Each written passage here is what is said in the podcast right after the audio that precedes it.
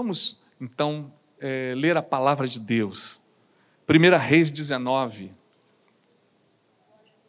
do versículo 1 ao 18, um texto muito, muito conhecido de vocês, um texto que marca muito a igreja, as nossas mensagens, um homem que marca também a vida da gente com a sua história, que é Elias.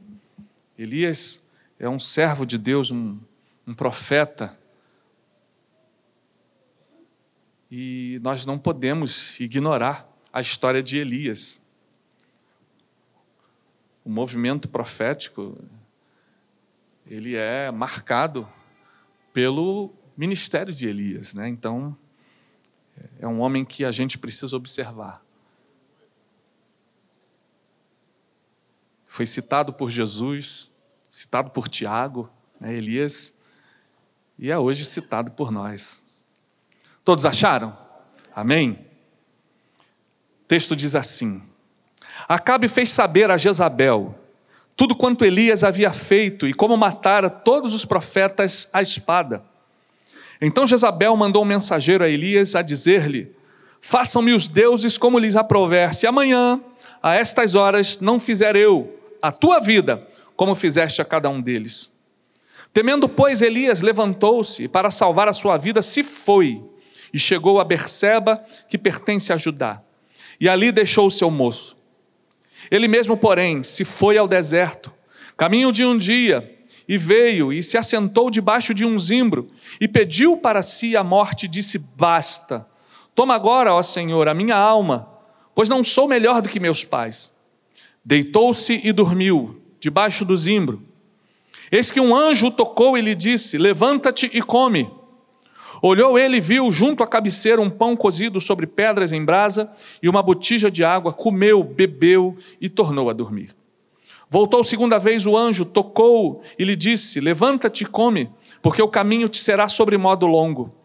Levantou-se, pois, comeu e bebeu, e com a força daquela comida caminhou quarenta dias e quarenta noites até Horebe, o monte de Deus. Ali entrou numa caverna onde passou a noite, e eis que lhe veio a palavra do Senhor e lhe disse: Que fazes aqui, Elias?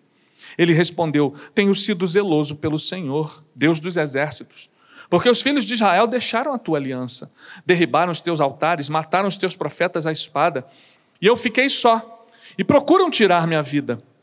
Disse-lhe Deus: Sai e põe-te neste monte perante o Senhor.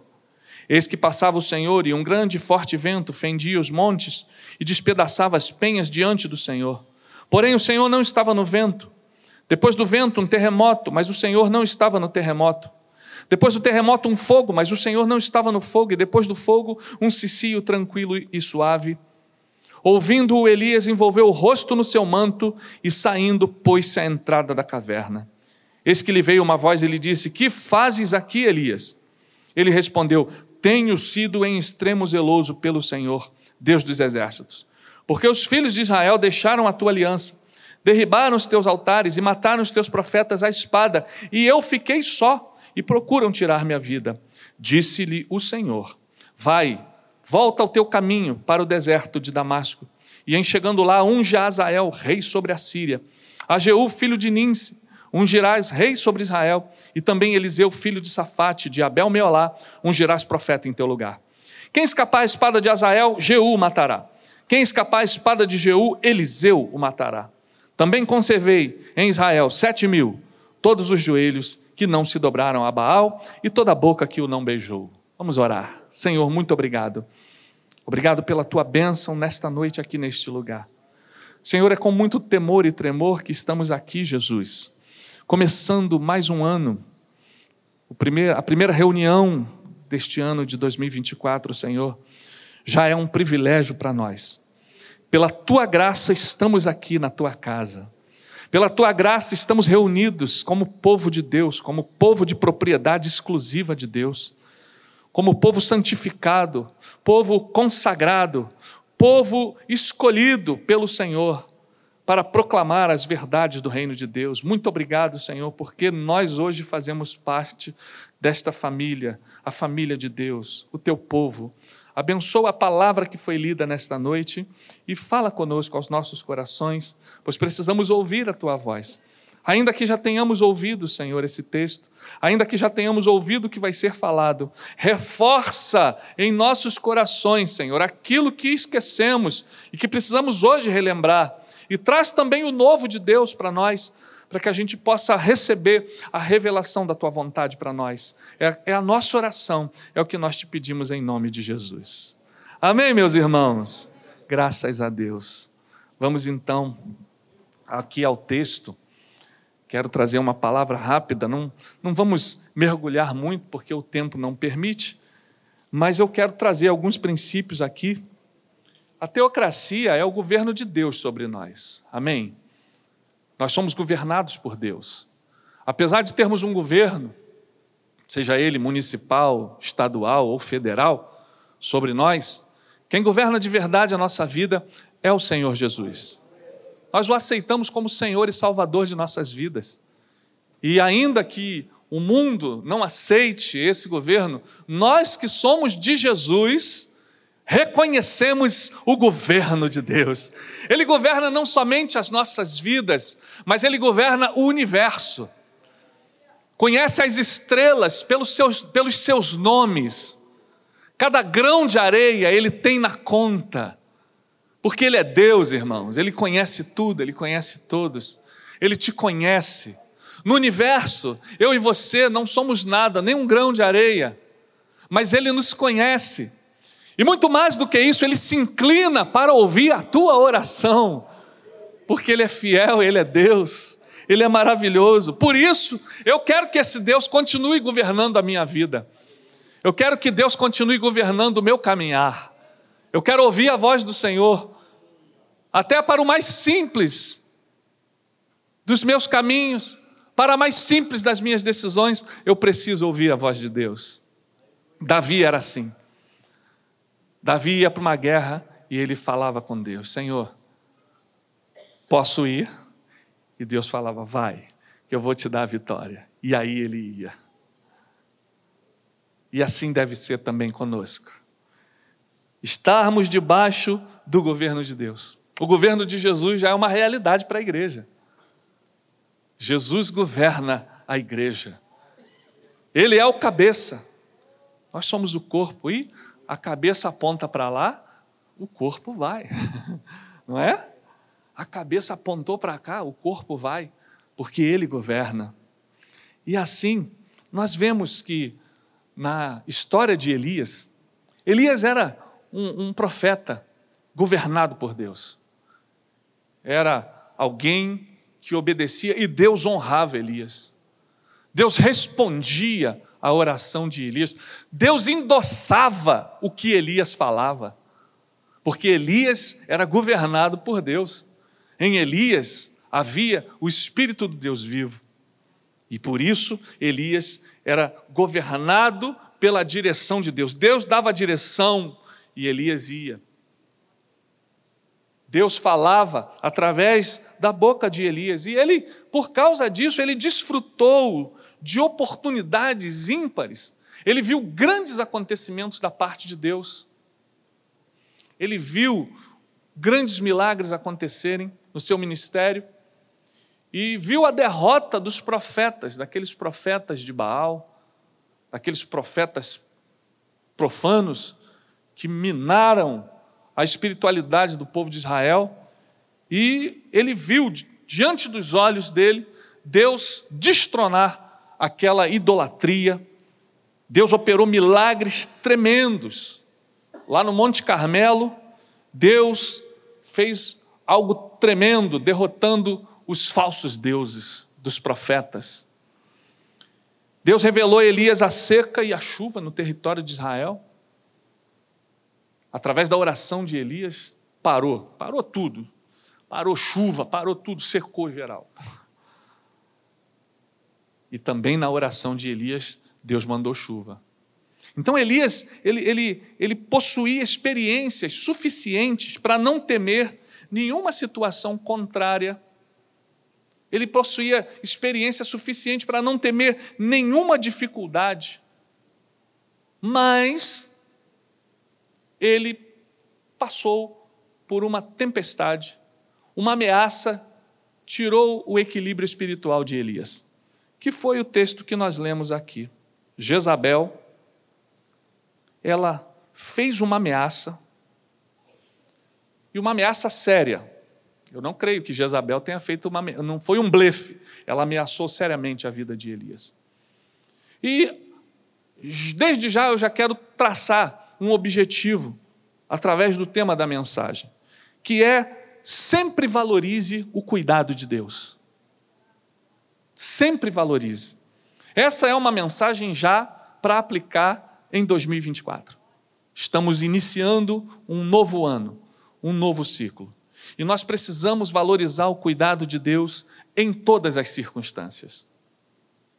Elias, ele viu todos esses milagres, teve experiência para não temer nenhuma situação. No entanto, essa situação gerou um temor excessivo no coração de Elias. A ameaça de Jezabel, ele não temeu 850 homens, mas uma mulher conseguiu desestabilizar a fé de Elias. Que coisa impressionante, não é? Às vezes eu e você nos comportamos de uma maneira muito forte diante de algumas situações. Mas existem situações que nos desestabilizam. E pode ser que em 2024 alguma situação te desestabilize. E aí é que você vai precisar valorizar o cuidado de Deus. Porque Deus cuida de você quando você está forte e mais ainda quando você está fraco. Porque o apóstolo Paulo deixou muito claro na sua experiência, e ele disse: quando eu estou fraco, é aí que eu estou forte, porque eu estou dependente daquele que vive e reina para todo sempre. Ah, irmãos, ele não ficou somente intimidado, ele enfraqueceu, gelou e correu. Vazou, como diz a, a, a rapaziada meteu o pé, correu, teve medo.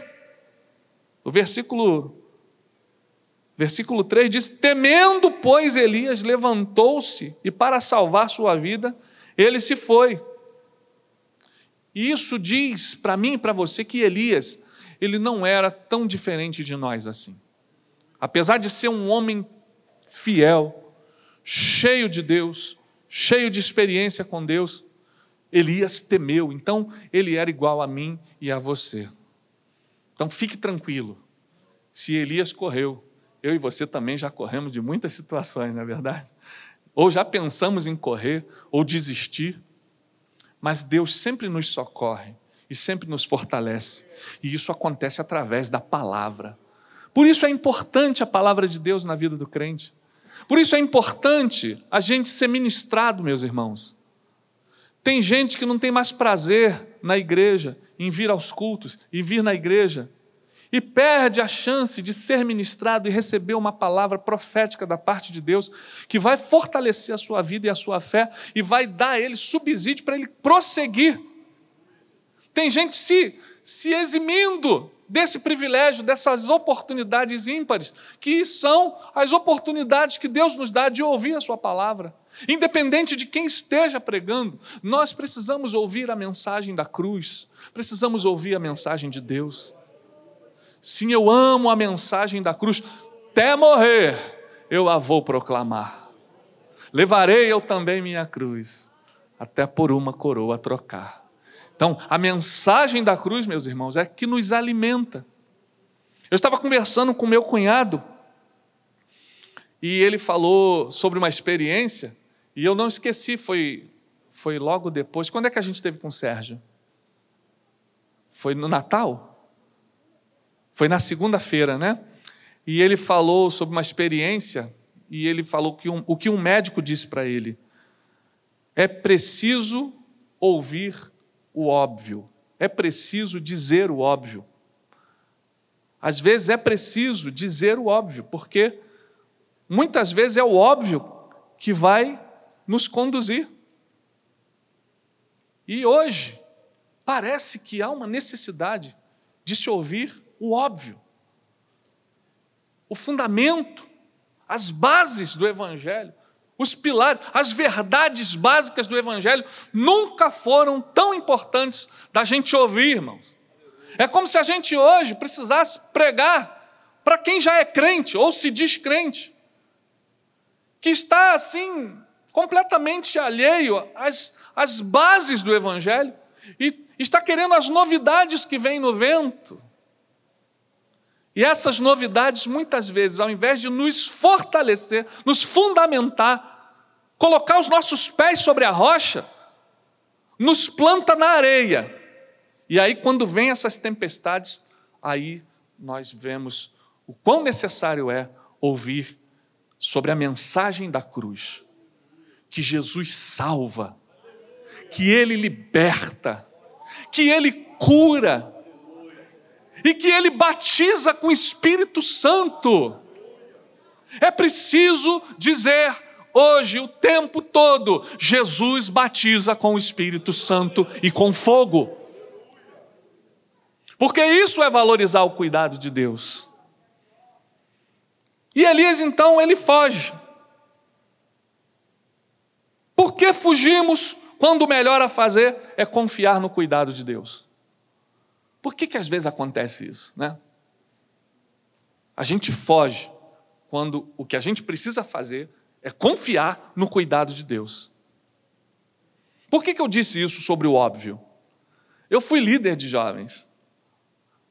E quando eu era líder de juventude, junto com a Silvana lá, junto com Mateus, Marcela, aquela turma que era lá de Caxias, a gente fazia é, nós fazíamos muitas atividades nos retiros de jovem. E sempre no retiro de jovem, lá no, no afã, no entusiasmo, na empolgação, o pessoal falava assim: Maurício e Silvana, agora eu vou pegar junto com vocês, agora eu vou fazer, eu vou acontecer, eu vou pegar e vou trabalhar, vou contribuir, né? fazia aquela promessa Aí passavam dois meses, cadê? Aí surgia uma dificuldade, uma tentação, né? e a pessoa, aquela pessoa que fez a promessa, não sustentava a, a, a sua, o seu compromisso, e quando a gente ia ver, é, a pessoa tinha enfraquecido, né? perdeu aquela, aquele entusiasmo que ganhou no retiro, porque quando a gente mais precisa valorizar o cuidado de Deus, é quando chegam as tentações, é quando chegam as propostas, as ameaças. Satanás está o tempo todo nos ameaçando, fazendo propostas, fazendo convites, e é exatamente nessas horas que eu preciso valorizar o cuidado de Deus. Porque nós temos uma tendência ruim de valorizar o cuidado de Deus sempre que tudo está dando certo. Aí a gente fala, a gente louva, a gente exalta, mas é exatamente nos momentos desafiadores que a gente precisa valorizar o cuidado de Deus. Então, Elias enfraqueceu e fugiu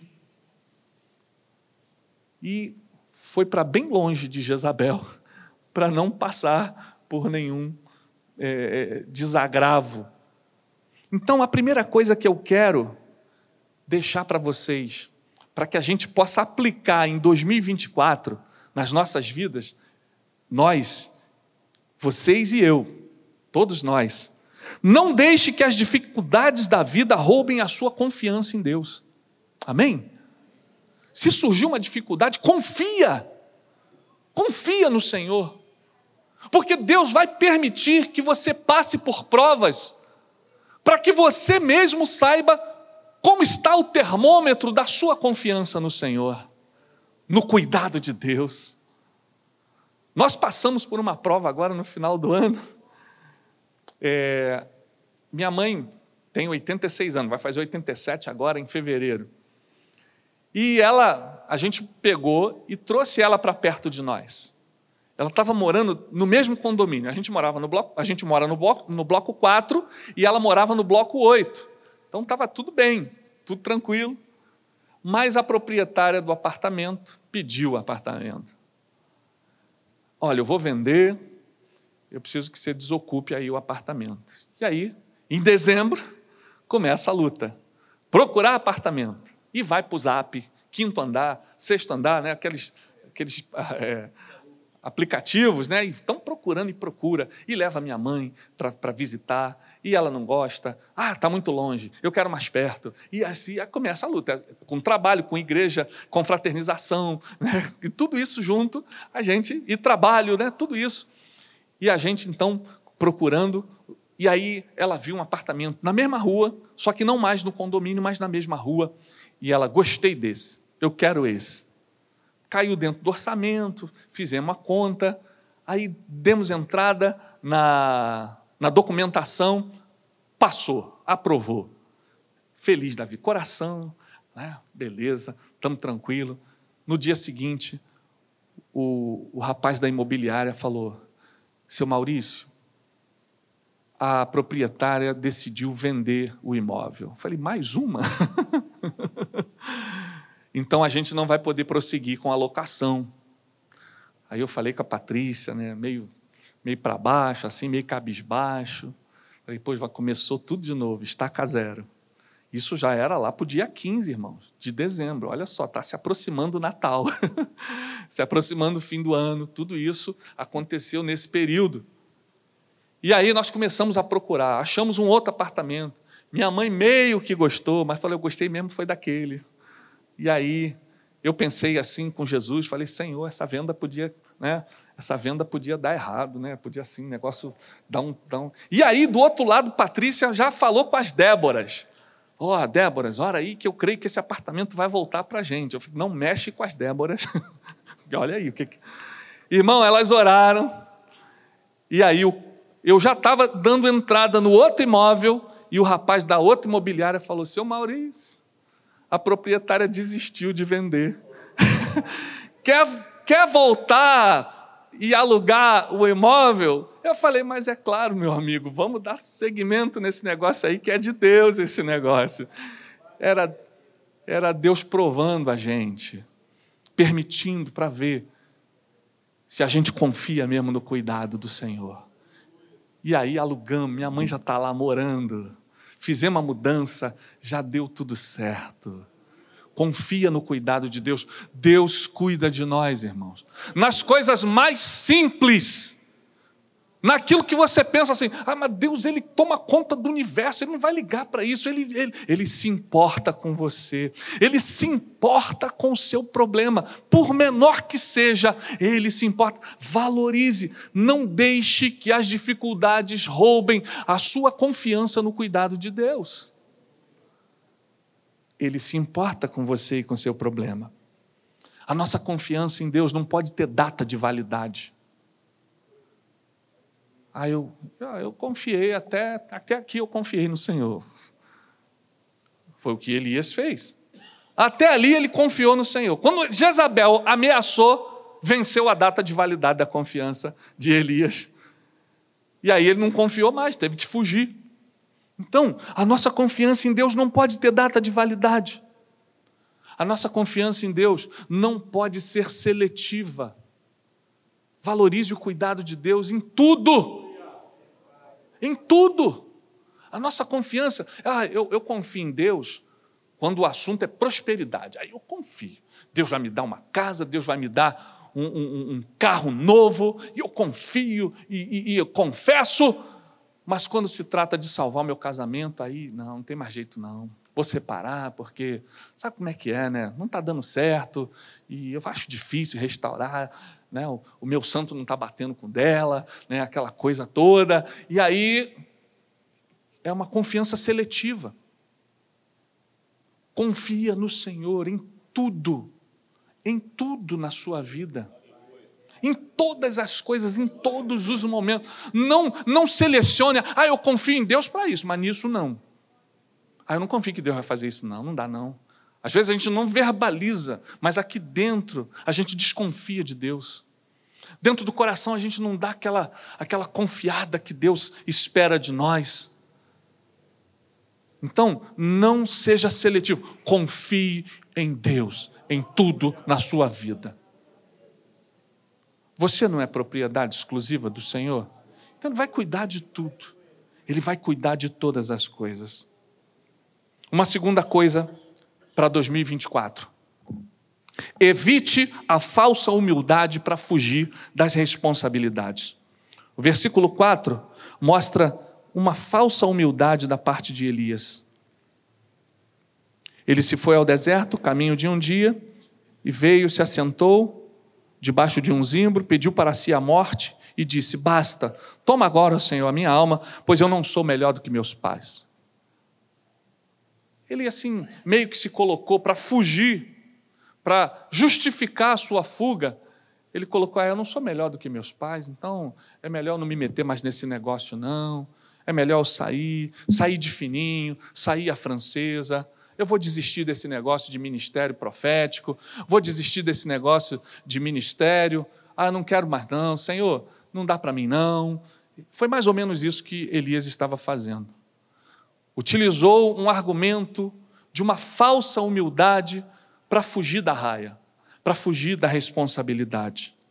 Não fuja das responsabilidades. O que Deus colocou na tua mão vai até o fim. Você não é dos que retrocedem. Nós não somos dos que retrocedem.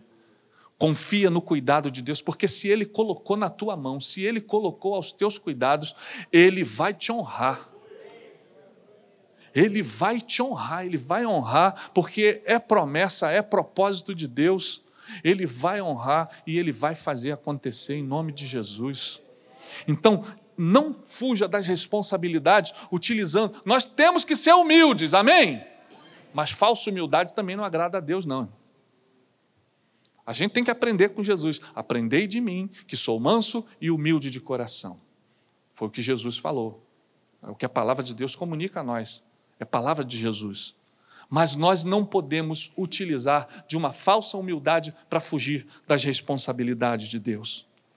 Hebreus 10, 38 e 39 diz: Mas o meu justo viverá da fé, e se ele recuar, nele não tem prazer a minha alma. Mas nós não somos dos que retrocedem para a perdição, mas dos que têm a fé para a salvação da alma. Amém? Você não é dos que retrocedem, você é dos que continuam confiando no Senhor. E por último, não banalize o cuidado de Deus. Elias, de uma certa forma, banalizou o cuidado de Deus. Ele olhou, ele viu que ali havia junto à cabeceira um pão cozido, havia um anjo, o anjo tocou, acordou ele, ele viu ali, olhou para o anjo, viu o pão junto à cabeceira lá, sobre a pedra, em brasa, está no versículo 6. Comeu, bebeu e tornou a dormir. Ele banalizou o cuidar de Deus. Imagina você. Quem já viu um anjo aqui? Alguém já viu anjo? Nem eu. Elias viu um anjo e deitou para o lado e dormiu. Gente, se eu vejo um anjo, eu ia pular de alegria. Eu ia eu falei, eu vi um anjo. Eu vi um anjo. Eu ia querer contar para alguém. Eu vi um anjo, o anjo me deu pão, ele trouxe pão cozido para mim, para eu comer. Eu ia dar testemunho. Mas Elias virou e dormiu. Quantas vezes, irmãos, nós agimos assim, banalizamos o cuidado de Deus? Imagina se eu não reconheço todo esse movimento do, do, aluguel do apartamento, que é uma coisa simples. É uma coisa simples. Mas eu reconheço Deus nessa situação. Eu não posso banalizar o cuidado de Deus. Até nas coisas mais simples. Aqui não foi simples, não. Um anjo serviu pão para Elias. Deus destinou um anjo, ó, vai lá, acorda ele e serve um pão para ele. Elias olhou para o anjo assim, devia estar assim com aquele olho assim, ainda meio. Né, sabe quando a gente acorda, o olho ainda está meio pequenininho. Ele olhou para o anjo assim. Nem sei se ele falou assim, valeu, obrigado. E voltou a dormir. Não podemos banalizar o cuidado de Deus. Então, em 2024, não banalize o cuidado de Deus. Deus está cuidando de você. reconheça-o em todos os teus caminhos. Ele está cuidando de você, Ele está cuidando da tua casa, Ele está cuidando da tua família.